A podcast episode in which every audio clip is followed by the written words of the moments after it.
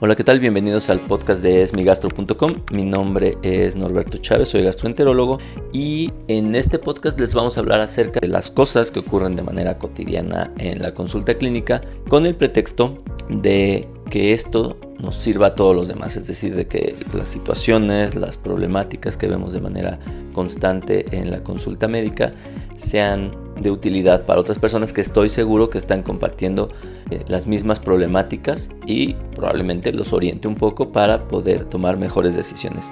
Así que sean bienvenidos y en esta ocasión vamos a hablar del impacto de la diabetes o de uno de los impactos de la diabetes en las enfermedades gastrointestinales.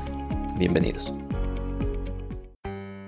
Bien, en esta semana, casi cerrando la semana, tuve una situación un poquito extraña. Venía programado un paciente que ya conozco de hace mucho tiempo a consulta médica, lo cual me llamó la atención porque su padecimiento original no era tan complicado y supuse que venía nuevamente por alguna sintomatología digestiva relativamente común.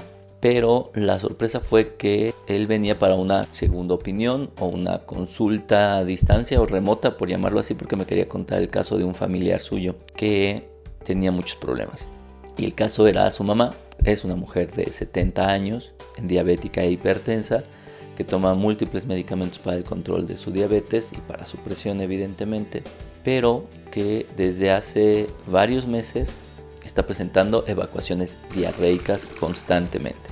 Esto se ha ido incrementando a lo largo del tiempo hasta el grado en que ya no quiere comer la paciente por el miedo a tener diarrea lo cual la ha llevado como consecuencia a un estadio de desnutrición, la ha llevado a mucho desánimo y mucho desgano, a pérdida de peso. Y bueno, después de los 60 años estas cosas no deben de ocurrir porque pueden comprometer la salud y el futuro de los pacientes, así que su hijo preocupado, bueno, se acercó para saber qué estaba pasando. Esto es difícil, obviamente no es que a mí me encante o desee estar haciendo este tipo de asesorías o de consultas médicas porque pues lo mejor siempre es tener al paciente, solicitar estudios básicos, etcétera, pero esta paciente vivía fuera de la ciudad y muy lejos de la ciudad. Eh, entonces, lo correcto es pues tratar de ayudar lo más posible al paciente sin dañar, obviamente, sin indicar cosas que sean delicadas o peligrosas nada más, como decimos comúnmente dando palos de ciego, es decir, sin una orientación clara.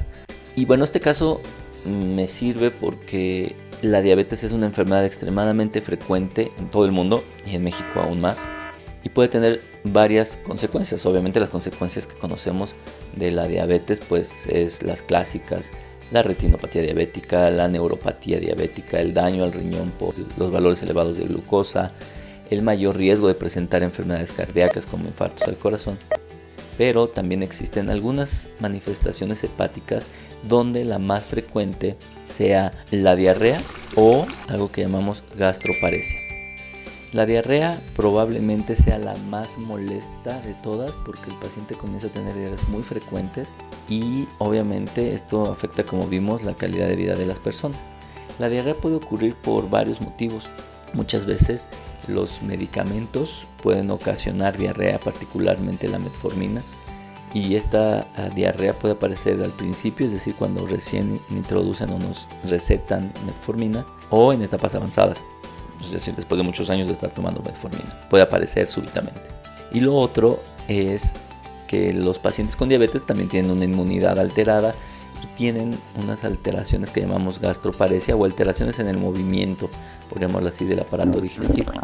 Y esto puede condicionar que haya una sobrepoblación o un sobrecrecimiento bacteriano nuestro aparato digestivo, todo el, aparato digestivo de cualquier ser humano tiene una cantidad importante, muy importante de bacterias desde la boca hasta donde termina el aparato digestivo y se este, encuentran razonablemente balanceadas para que sean bacterias que nos ayuden a distintas funciones del organismo, del aparato digestivo, incluso de nuestro cuerpo en general, pero que en las personas con diabetes se empieza a incrementar la cantidad de bacterias que favorecen la producción de gas o que pueden favorecer la diarrea.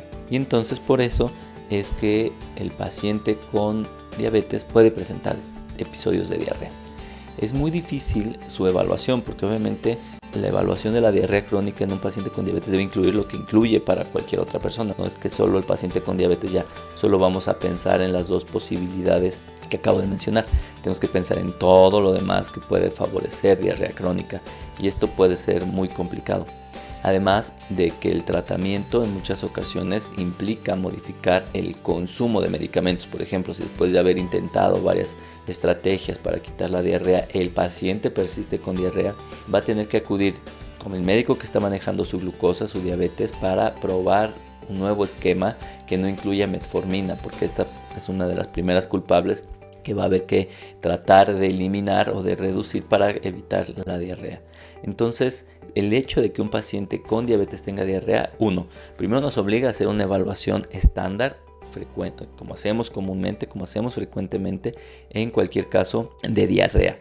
Pero además de esto puede ser que tenga que recibir algún tratamiento para eliminar esta sobrepoblación bacteriana o incluso, y es lo que yo trato de hacer siempre al final, es evitar o reducir, principalmente evitar el consumo de metformina para ver, pero esto no lo puedo hacer yo o no, no, es que no lo puedo hacer yo, lo tengo que hacer en conjunto con su médico y el paciente tampoco lo puede hacer él solo porque se puede descompensar de manera muy agresiva su glucosa y entonces además de que puede ser que no sea la explicación va a tener un problema muy grave que es la descompensación de su glucosa.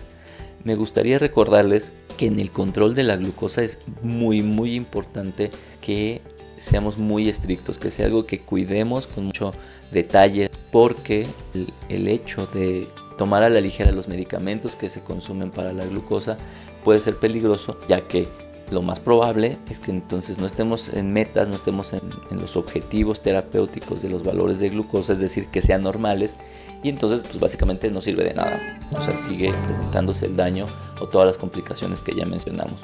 Y por el otro, cuando no lo tomamos en serio y tomamos dosis de más, existe un riesgo de presentar hipoglucemias, lo cual es muy importante porque el paciente puede tener síntomas muy graves que incluso lo pueden llevar a la hospitalización. ¿Por qué? Porque puede perder el conocimiento, puede presentar convulsiones en los casos muy severos. Entonces, como vemos, el hecho de estar tomando medicamentos para la glucosa es algo, uno, que requiere mucho cuidado, dos, que puede tener efectos adversos y tres, que su modificación debe ser siempre, siempre muy bien supervisada. Y no olvidemos que si estamos presentando diarrea no podemos dejar de comer, porque al dejar de comer tenemos un mayor riesgo de presentar hipoglucemia, porque obviamente pues no le estamos dando a nuestro organismo las cantidades de hidratos de carbono que es el blanco, por llamarlo de alguna manera, de los medicamentos para la glucosa. Así que bueno, espero que si conocen a alguien o tienen algún caso de diabetes con diarrea, le pasen esta información ya que creo que les va a ser bastante útil. Y para esto me voy a permitir explicarles cómo pueden obtener el podcast de la mejor manera y, muy rápidamente. A todos los que tienen su dispositivo de la marca Apple, entran a la parte de podcast, ponen es mi gastro y se suscriben y listo, eso es todo ya van a tener cada vez que nosotros publiquemos un episodio, automáticamente se va a descargar en su teléfono o en su tableta de la marca Apple. Para los que tenemos teléfono o tableta de la marca Android o un dispositivo Android, lo único que hay que hacer es entrar a la tienda de Google Play, buscar una aplicación de podcast, así tal cual, o una aplicación que a mí me gusta mucho que se llama Stitcher, S-T-I-T-C-H-E-R. Igual, buscan en la lista de podcast o las cosas que ustedes quieren escuchar. Es mi gastro, Nuevamente igual, se suscriben y listo. Esa es la mejor manera de que ustedes pueden eh, llegar a nuestro podcast. Si tienen cualquier comentario, cualquier duda, también tenemos nuestro sitio que es www.esmigastro.com donde ustedes pueden comentar lo que quieran o enviar sus dudas. Y si no, todas nuestras redes sociales que encuentran como Esmigastro. Espero que estén muy bien y nos escuchamos la próxima semana.